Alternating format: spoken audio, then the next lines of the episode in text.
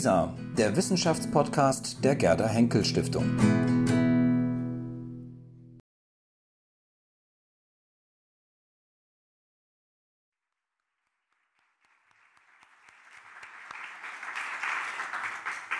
Permítanme, queridos amigos, además de darles las buenas tardes, decir dos o tres cosas. Primero, corregir a Bárbara.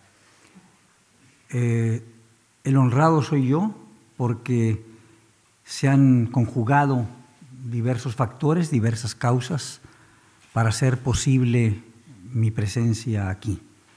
En primer lugar, desde luego, el hecho de que nuestra embajada, la Embajada de México en Alemania, nuestro embajador se encuentra aquí, mi querido amigo Rogelio Granguillón, por una parte, y sus colaboradores, gracias Susana Garduño también, pero gracias al Instituto Iberoamericano de Berlín y a su directora, Bárbara Gebel, que han hecho posible pues eh, ponerse de acuerdo y hacerme venir ante la presencia de ustedes.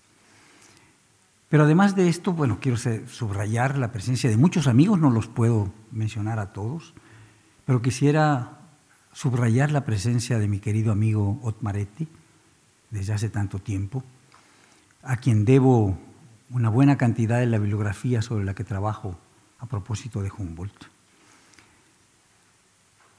y darles una anécdota antes de leer el texto que voy a ofrecer a ustedes.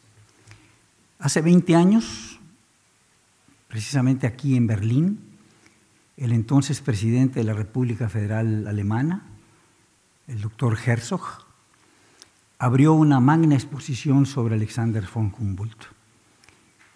Y de su discurso retengo unas palabras verdaderamente significativas. Dijo que ese congreso, esa exposición sobre Alexander von Humboldt, se hacía en ese momento para conmemorar los 200 años del viaje a América, porque cuando él iba a América se le hablaba de un gran científico, un gran científico alemán, que él desconocía, y que para salvar esa falta se hacía esa exposición. Cinco años más tarde, en 2004, en uno de los eventos para clausurar el viaje de Humboldt en Nueva York, ya había seis, ocho Humboldtianos más interesados en el tema. Pero hoy es una multitud. En 20 años la situación se ha modificado de manera radical. Sé que pronto se inaugurará el gran palacio que llevará el nombre de Humboldt, donde estarán representadas aquí las diversas culturas del mundo. Es una manera muy justa de honrar la visión universal que Humboldt tuvo. Pero no es el único eh, gran intelectual alemán que le ha rendido frutos a América y en particular a México. Yo quiero mencionar por lo menos otros dos, Eduard Sela y Konrad Theodor Preuss. También de Konrad Theodor Preuss, con la intervención, por supuesto, del Instituto Iberoamericano, siglo XXI va a publicar un libro estupendo dedicado a la religión de los indígenas Cora de la zona de nuestro país, que es Nayarit. Y el título genérico eran cuatro volúmenes que no pudo publicar en vida eh, se perdieron los otros tres, solamente publicó eh, de la expedición Nayarita, se llamaba, era el título genérico, La religión de los Coras. Lo, llevamos 20 años trabajando en él y pronto estará a disposición del público. Bueno, esto quería decirles antes de leer para ustedes el texto que produje y que será el germen del prólogo para el cosmos que estamos a punto de publicar, gracias también al esfuerzo de traducción que han hecho varias personas, una de las cuales está aquí, Carlos Cuevas, que ha traducido el volumen quinto del Cosmos, vuelvo a decir, traducción directa del alemán, porque la primera edición que se hizo en lengua española fue en el siglo XIX, pero traducida de la edición francesa. Y es la primera edición que va a reproducir el texto alemán. Dicho lo anterior, paso a aburrirlos a ustedes con este texto, en donde voy a tratar de establecer al final un contacto y una discrepancia entre Humboldt y Hegel. El trabajo científico de Alexander von Humboldt es inabarcable, semeja él mismo un cosmos. Desde hace 50 años he escrito diversos ensayos sobre su obra y encuentro en ella cada vez aspectos totalmente novedosos. No solo se trata del volumen que la integra, sino además de su carácter complejo y múltiple. Aquí y ahora habré de ocuparme solo de algunos rasgos que estimo esenciales, en especial lo relativo a su método científico, tanto en lo que se refiere al aspecto estricto de la investigación, cuanto de su exposición. El primero de los ensayos que publiqué, después de haber traducido el más bello de los volúmenes del Voyage o región equinoccial de un nuevo continente, o sea, vistas de las cordilleras y monumentos de los pueblos indígenas de América, lo titulé por las razones que ahora expondré, Humboldt, ese desconocido. ¿Por qué? Si Humboldt es ampliamente conocido en América. Porque Humboldt había sido considerado hasta entonces en México y en los restantes países americanos que visitó, hablo, quiero situarme, del año lejano ya de 1969, como un viajero, acaso como el segundo descubridor de los países de la América actual que recorrió en su viaje. Ustedes ven que en el monumento, en el pedestal de en la Universidad Humboldt, la Academia de Ciencias Cubana ha colocado una placa que dice al segundo descubridor de Cuba, porque el primero fue Colón. Es pues el viajero al que se considera el segundo descubridor de los países de la América actual que recorrió en su viaje. Por tal causa, aún hoy se habla del Humboldt venezolano, el Humboldt cubano, el Humboldt peruano, el Humboldt ecuatoriano, el Humboldt colombiano.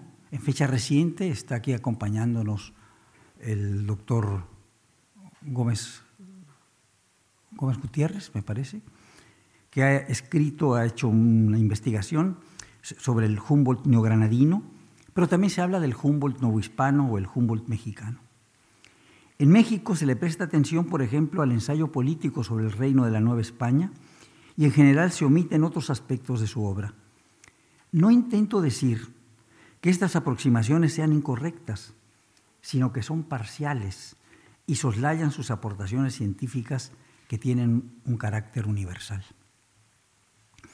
Hasta se habla, particularmente en México, de que plagió a los ilustrados novohispanos, como si alguien que no fuera él hubiera estado en condiciones de elaborar una obra de economía política, porque eso es el famoso ensayo sobre el reino de la Nueva España, de carácter tan sólido. Esto sí es incorrecto y en varios casos ha significado una calumnia en contra de la obra del varón prusiano. Se ha llegado a decir que fue una especie de espía del presidente Thomas Jefferson, a quien le permitió copiar su mapa de la Nueva España. Cuando él publicó, pocos años después, y estuvo al alcance de todo el mundo, el mapa y otros muchos planos de la Nueva España. Es el único espía que sin cobrar nada publica sus fuentes. Es claro que Humboldt, a pesar del corto tiempo que estuvo en cada uno de los territorios de la América española que recorrió, obtuvo en ellos en aquel momento, y la amplió más tarde, la información suficiente para redactar sus extraordinarios ensayos. En este sentido, los cinco años de su viaje por la América española deben ser considerados como si fueran, porque esos son finalmente, un vasto trabajo de campo cuya digestión y análisis consumió los, los siguientes 30 años de su larga vida. En ellos gastó, como se sabe, la totalidad de su fortuna y publicó a sus expensas 30 volúmenes, la mayor parte ilustrados por los mejores dibujantes y grabadores de Europa. Por lo tanto, Humboldt no puede ser visto como un viajero dedicado a relatar las impresiones de su viaje. Diré una obviedad, era un hombre de ciencia.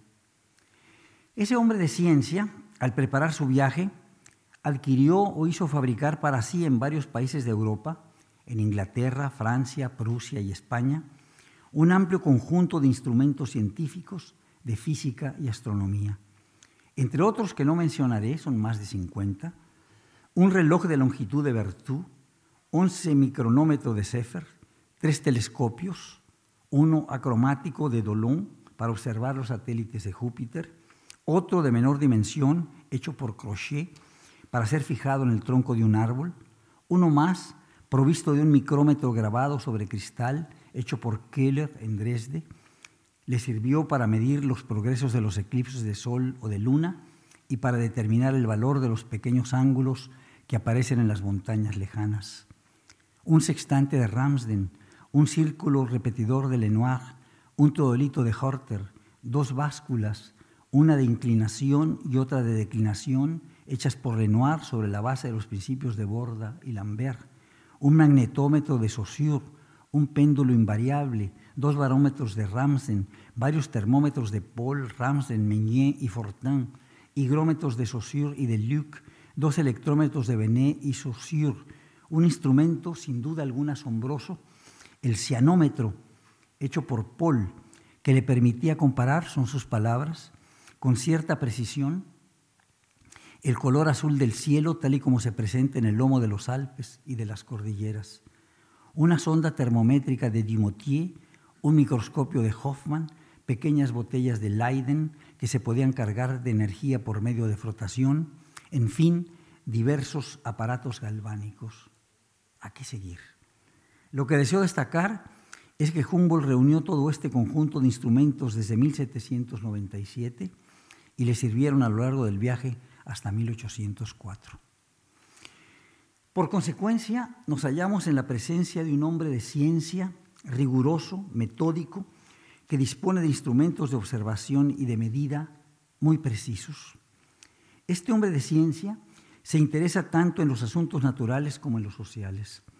Así dice en la introducción del Cosmos. Creo que la descripción del universo y de la historia civil se hayan situados, situadas en el mismo nivel de empirismo.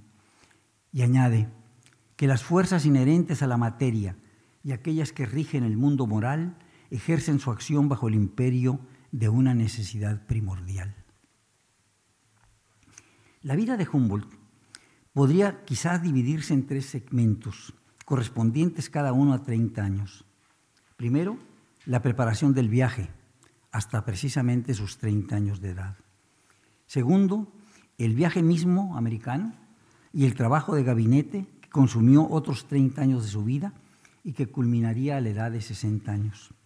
Tercero, el viaje a Rusia y los montes Urales, en el que incluiríamos la elaboración del cosmos. Como se sabe, Humboldt muere poco antes de cumplir los 90 años de edad y no concluye la publicación de su ensayo o esbozo de una descripción física del mundo. Ahora bien, he dicho que Humboldt es un hombre de ciencia, pero ¿qué significa en verdad esta expresión? Se le ha querido valorar como un ilustrado, en tanto que otros lo asimilan a la concepción romántica que incluye a muchos de sus contemporáneos, Schiller, Novalis, Hölderlin. No es así. A mi juicio, Humboldt es por sí solo un conjunto aparte. Digo, la culminación de la vanguardia científica europea que desde el siglo XVII encabezan esos hombres de ciencia que llevan los nombres ilustres de Bacon, Galileo, Descartes, Huygens, Alexandro, Alexandro Volta, Newton, Gay-Lussac, Arago, Cuvier, pero también de aquellos hombres de pensamiento que responden a los nombres también ilustres de Thomas Hobbes, John Locke, Leibniz, D'Alembert, Diderot, Kant. En cuanto a las ciencias sociales, es evidente que abreva en las fuentes de la economía política inglesa y en particular en las obras de Adam Smith y David Ricardo, sobre todo también Malthus, no se entienden el ensayo político sobre el reino de la Nueva España ni el ensayo político sobre la isla de Cuba si no se tiene en cuenta que en ambas obras subyace esta nueva ciencia social. Hay quien eh, quiere ver el ensayo político sobre el reino de la Nueva España como una obra de carácter geográfica. No es verdad. Es una obra de economía política aplicada a un país. Humboldt es, lo diré con toda brevedad, el científico más importante de la primera mitad del siglo XIX. se podría asegurar que el año de su muerte, 1859, el mismo año en que se publica El origen de las especies de Charles Darwin, simboliza la fecha que divide el siglo XIX en dos mitades asimétricas, la primera dominada ampliamente por Humboldt, en tanto que la segunda lo fue por Darwin, cuya influencia definitiva lo opacó a lo largo de varios decenios. Veamos qué entiende el propio Humboldt por esa palabra llena de aristas, la palabra ciencia.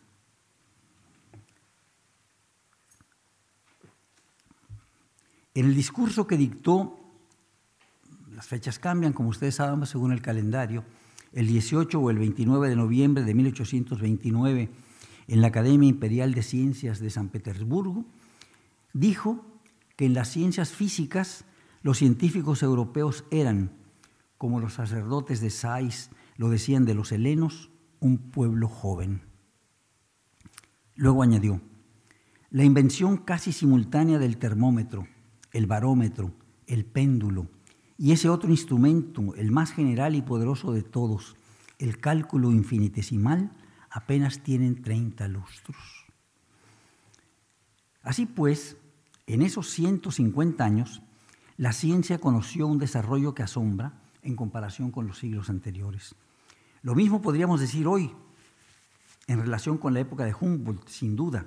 La ciencia ha expandido su imperio de manera impetuosa y las aportaciones de Humboldt adquieren, como las aportaciones científicas de toda época, un carácter histórico.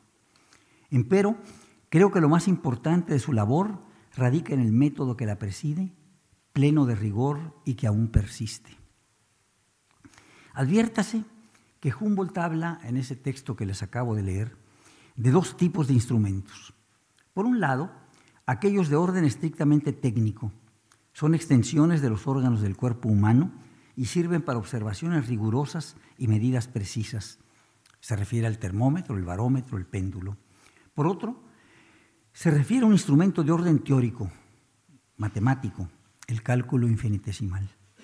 Se trata, sin embargo, en ambos casos, debo decirlo, de instrumentos que se sitúan en un nuevo espacio teórico y que son fruto de una nueva mentalidad, de una forma hasta ese momento inédita de interrogar a la naturaleza.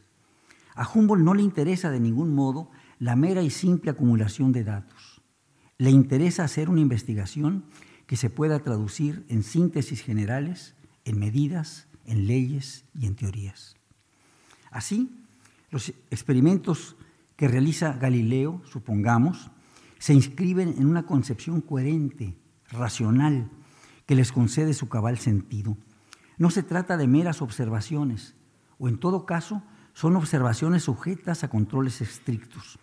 Parten de hipótesis que el experimento corrobora o desecha.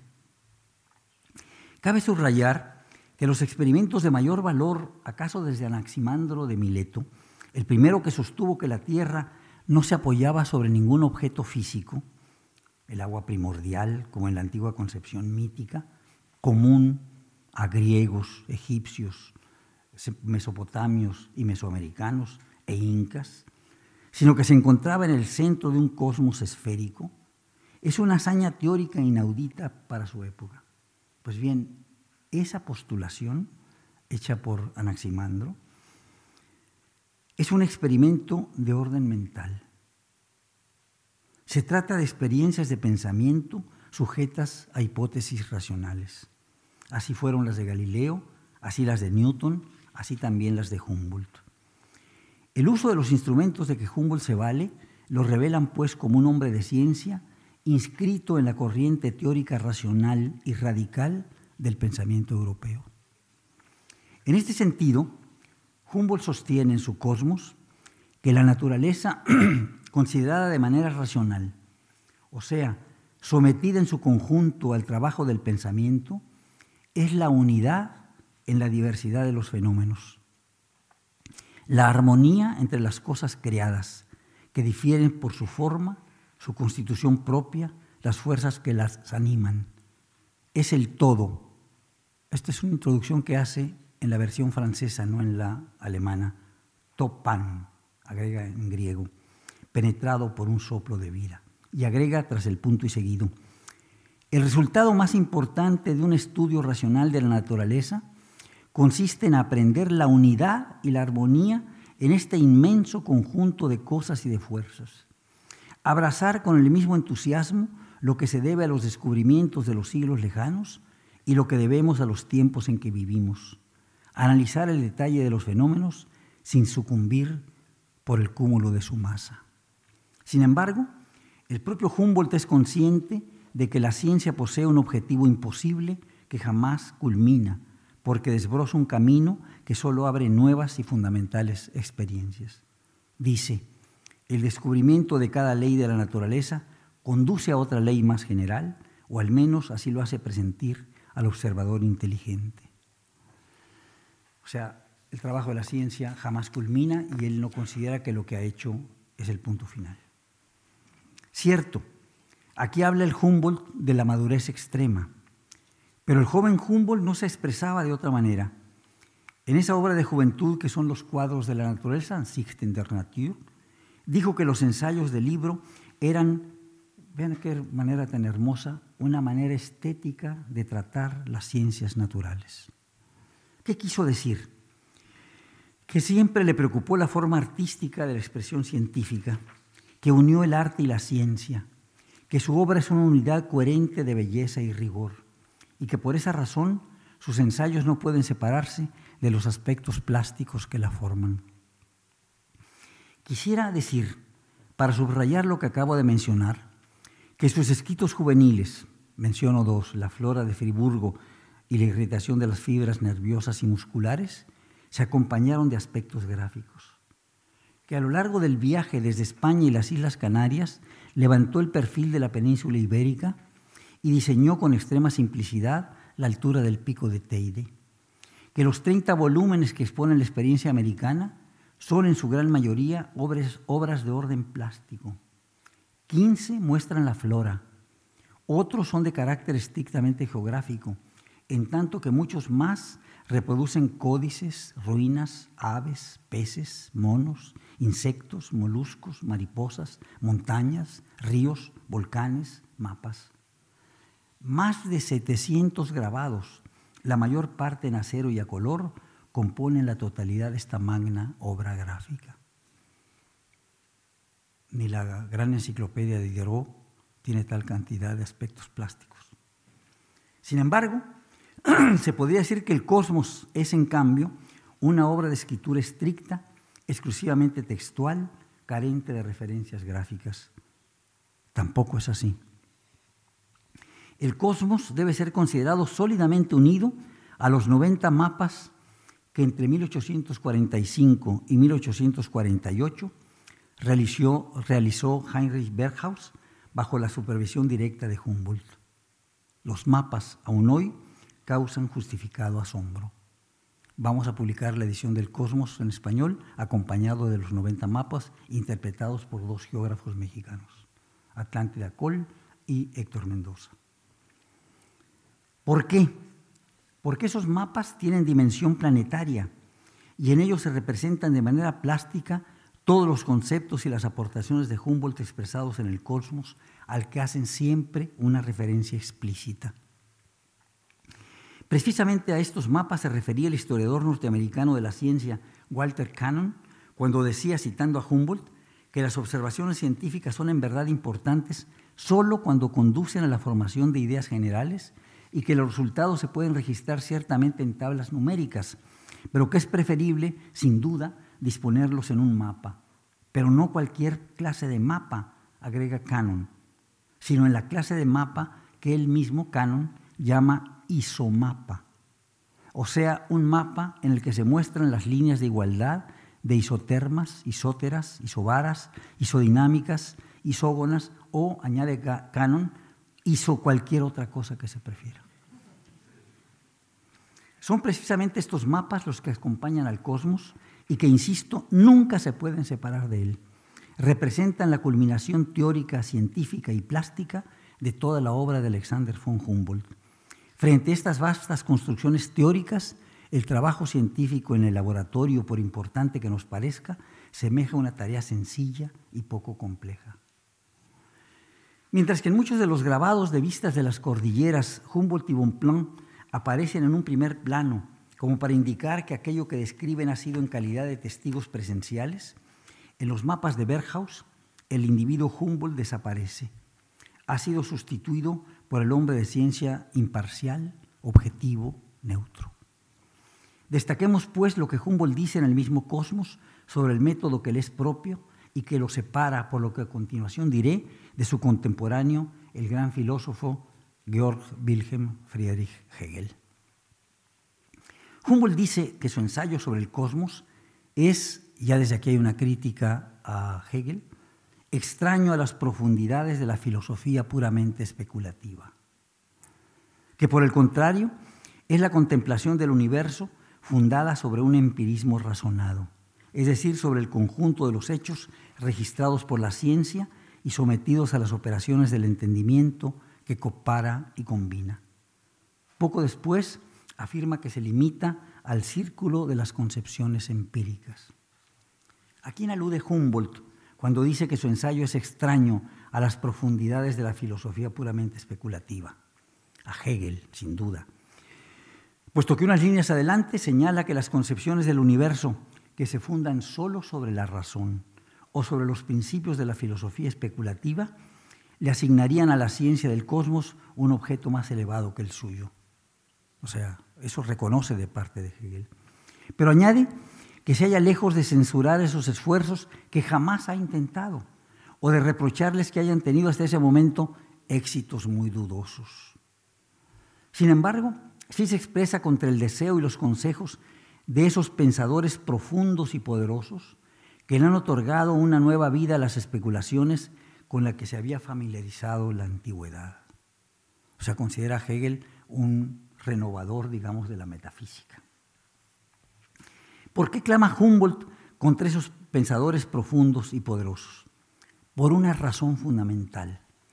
Porque esos sistemas de la naturaleza han alejado, dice, a los espíritus en nuestra nación, en Prusia, durante largo tiempo de los graves estudios de las ciencias matemáticas y físicas.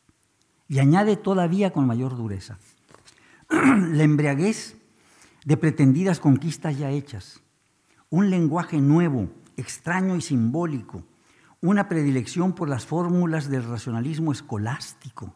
Vean ustedes, más extrañas, más estrechas que jamás fueron conocidas en la Edad Media, han abusado de las fuerzas de una juventud generosa y han creado además, vean ustedes la expresión, las Saturnales de una ciencia puramente ideal de la naturaleza.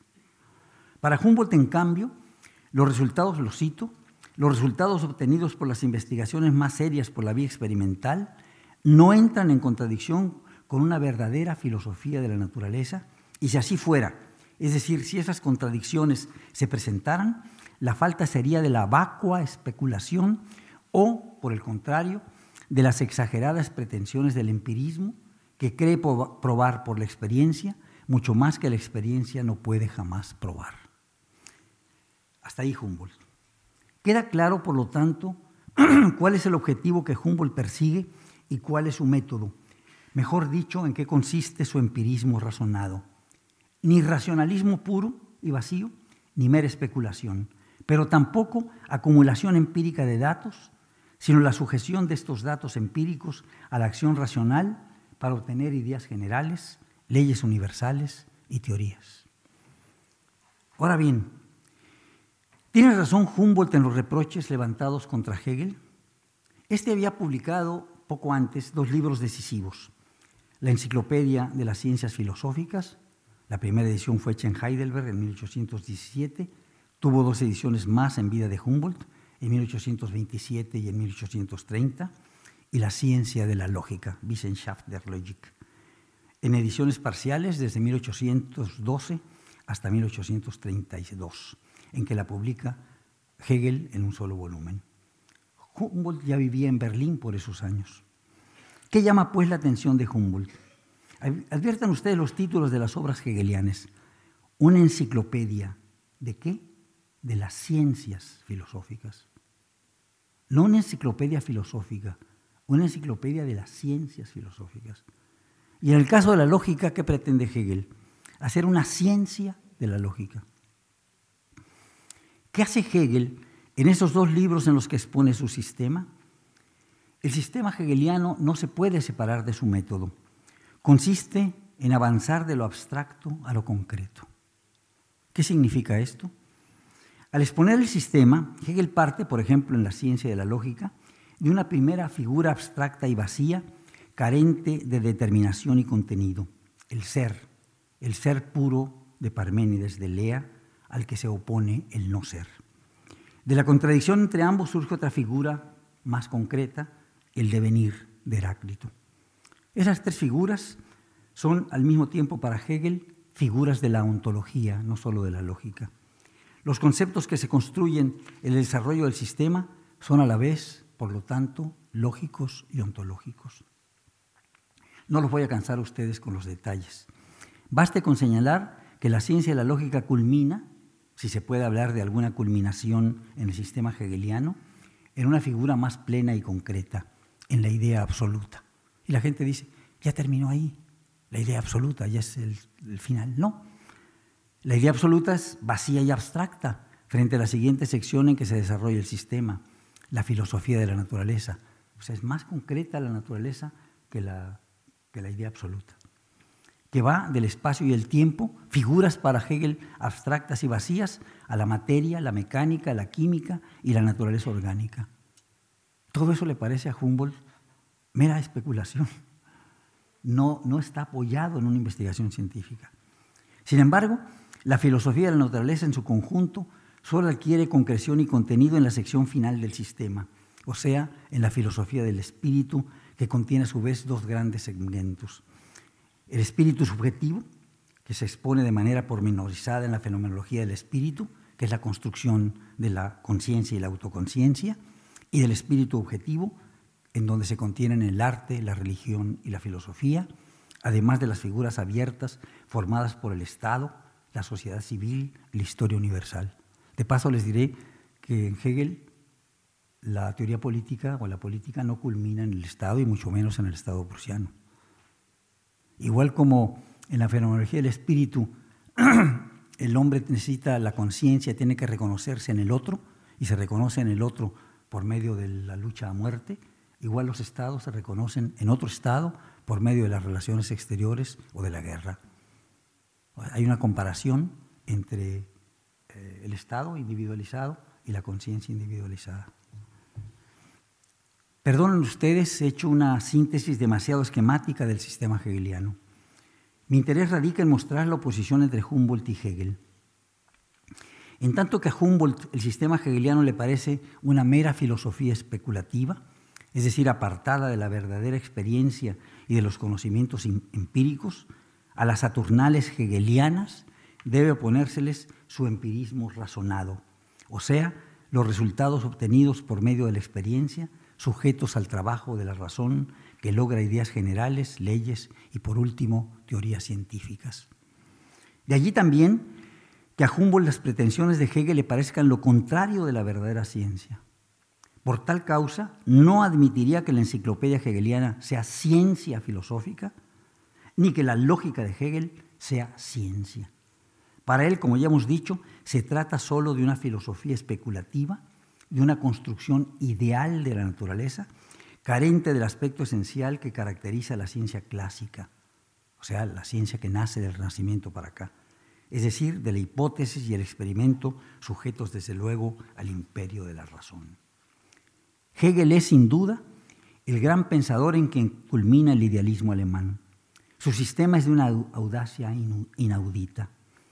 Humboldt, por su parte, es el científico sin sombra de duda, ya lo dije, más importante de la primera mitad del siglo XIX. Su influencia tuvo repercusiones de orden universal. Se trata, pues, de dos grandes hombres unidos por un objetivo común, o sea, por el avance de la ciencia y el pensamiento. Aun cuando se encuentren en posiciones diversas y aún opuestas, sus métodos mantienen su cabal vigencia. Los dos son dignos de admiración y a los dos la filosofía y la ciencia les deben avances inconmensurables. Muchas gracias.